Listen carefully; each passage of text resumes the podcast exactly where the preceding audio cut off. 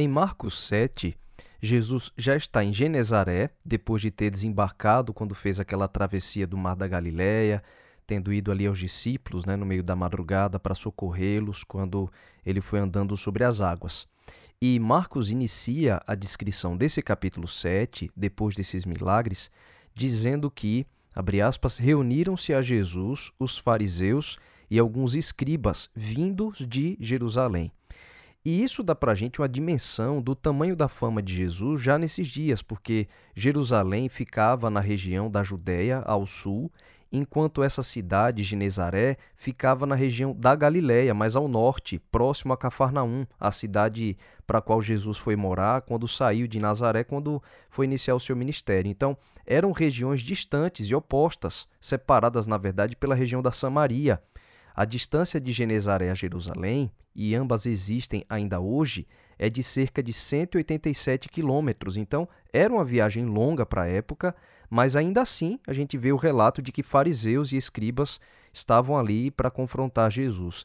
Isso é um sinal de que o ministério de Cristo já incomodava então a principal liderança do mundo judaico que ficava lá na capital em Jerusalém. Afinal, operando tantos milagres por todas as cidades que passava, e tendo o reconhecimento do povo para alguns como um grande profeta e às vezes cogitado também como Messias, Jesus não consultava os fariseus, os sacerdotes, os anciãos, os escribas que formavam a principal liderança religiosa da sua nação. Então, o capítulo começa com esses fariseus e escribas confrontando Jesus sobre a tradição dos anciãos do lavar as mãos. Né? Eles tinham esse hábito é, de lavar as mãos muitas vezes, não por questões de higiene apenas, mas realmente como um ritual é, de tradição. Eles queriam é, comprovar um conceito prévio, né, o de que Jesus não poderia ser o Messias, como alguns estavam dizendo. Porque se ele fosse o Messias, como é que ele poderia ignorar as tradições religiosas? Era isso que eles tinham em mente. E Cristo confrontava essas tradições, na verdade, porque elas se opunham à palavra de Deus. E é isso que ele demonstra aos fariseus e escribas, como Marcos registra aqui. Mas os comentários desse confronto, eles podem ser ouvidos nos comentários do capítulo 15 de Mateus, que é o capítulo paralelo ao relato aqui de Marcos 7, incluindo também a história da mulher cirofenícia, a partir do verso 24. Ambos os relatos se encontram também em Mateus 15 quando Jesus foi às terras de Tiro e Sidom, eh, às margens do mar Mediterrâneo, que ficava ao ocidente, né, do outro lado, também conhecido como Mar Grande. Essa era a região mais gentílica e menos povoada pelos judeus. Apenas o trecho final de Marcos 7 não encontra paralelo nos demais evangelhos. E diz assim que Jesus, abre aspas, de novo se retirou das terras de Tiro e foi por Sidom até ao mar da Galileia através do território de Decápolis. Está escrito assim no verso 31.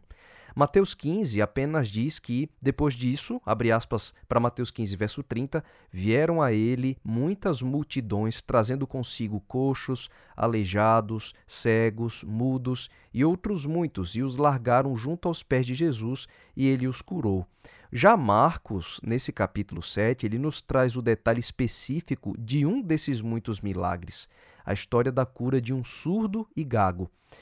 E essa é uma das muitas belezas dos relatos paralelos dos evangelhos. Eles se complementam, né, trazendo histórias e detalhes que se encaixam na grande história da vida de Jesus.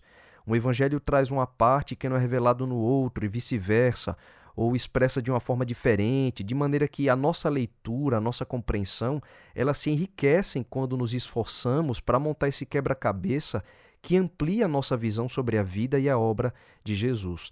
Marcos diz o seguinte, que, abre aspas, lhe trouxeram um surdo e gago e lhe suplicaram que impusesse as mãos sobre ele, diz no verso 32. Portanto, as pessoas tinham a convicção de que Jesus poderia curar qualquer doença, mas ao mesmo tempo tinham um conceito prévio da forma como ele deveria curar, que era impondo as mãos sobre o rapaz, né, que era surdo e gago. Então eles acreditavam assim: vamos, vamos levar Jesus e ele vai impor as mãos. E é interessante que Jesus não segue essa instrução, pelo contrário, Jesus sai com o um homem de perto da multidão e lá parte com ele, como diz nos versos 33 e 34, pôs-lhe os dedos nos ouvidos e lhe tocou a língua com saliva. Depois, erguendo os olhos ao céu, suspirou e disse Efatá, que quer dizer abre-te. E aí Marcos segue descrevendo que a cura do homem foi realmente completa. Note que Jesus ele não segue a receita que lhe deram para impor as mãos, mas ele realizou a cura de uma forma bastante incomum e totalmente inesperada. Antes desse relato, já tinha sido dito que a mulher cirofenícia rogou a Jesus que expulsasse da sua filha o demônio. E para esse caso tão grave, Jesus sequer precisou ver a menina. A fé da mulher foi suficiente para crer tão somente na palavra de Jesus, assim como aconteceu também com aquele centurião que tinha o seu servo doente. Já para o homem surdo e gago, Cristo precisou tocar nos ouvidos dele com os dedos, depois tocou a língua com saliva. Por quê? Certamente não era uma questão de dificuldade para cada caso, não é que Cristo precisava de um método diferente porque o poder dele não alcançava, não é isso. É porque com a palavra a gente sabe que Jesus podia trazer os mortos de volta à vida. Ao que parece, a questão da forma como as curas eram realizadas dependiam da fé de quem o buscava. Veja, se a mulher da hemorragia ela acreditava que bastava tocar na sua veste para ser curada, assim foi. Se o centurião e a mulher cirofenícia acreditavam que bastava uma palavra, então assim acontecia. Como disse Jesus certa vez, os milagres aconteciam conforme a sua fé. Então é conforme a fé de cada um. Portanto, é provável que para a fé daquele surdo e gago, essa era a forma de ele alcançar a fé de que Cristo poderia curá-lo, e não impondo as mãos como as pessoas que o levavam esperavam que Jesus fizesse.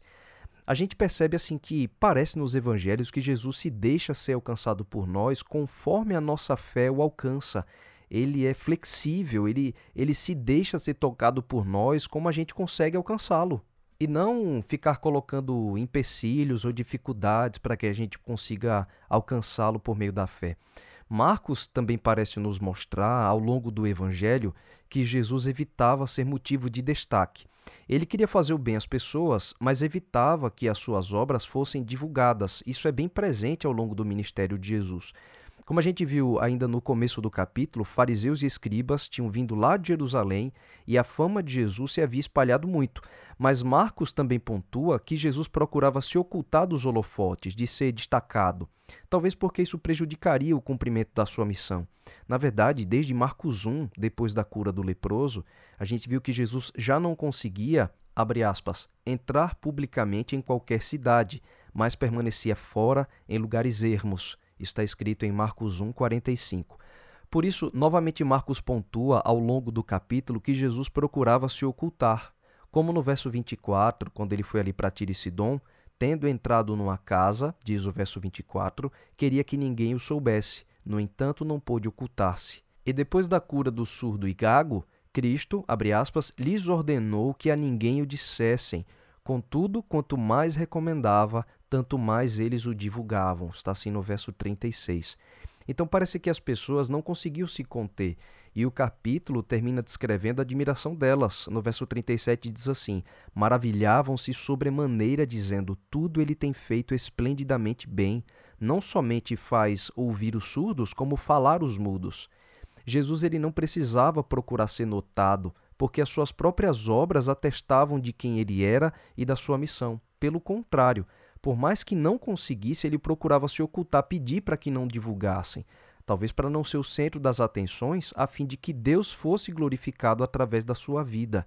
Marcos 7 pode nos deixar essa importante lição de que a gente não precisa ser visto pelas pessoas, mas pacificamente, preocupado apenas em realizar as obras de Deus, os nossos atos vão falar no nosso lugar, como ele disse no Sermão do Monte, que as pessoas vejam as vossas boas obras e glorifiquem a vosso Pai que está nos céus. Está lá em Mateus 5,16. Então, assim como Cristo procurava se ocultar para revelar a Deus, que a nossa vida esteja oculta juntamente com Cristo em Deus, como diz Colossenses 3, verso 3, para revelá-lo também. E assim, quando entrarem em contato conosco, que as pessoas vejam Jesus e escutem a sua voz, e então queiram amá-lo e segui-lo. Que estejamos ocultos em Cristo, mas revelando a Deus.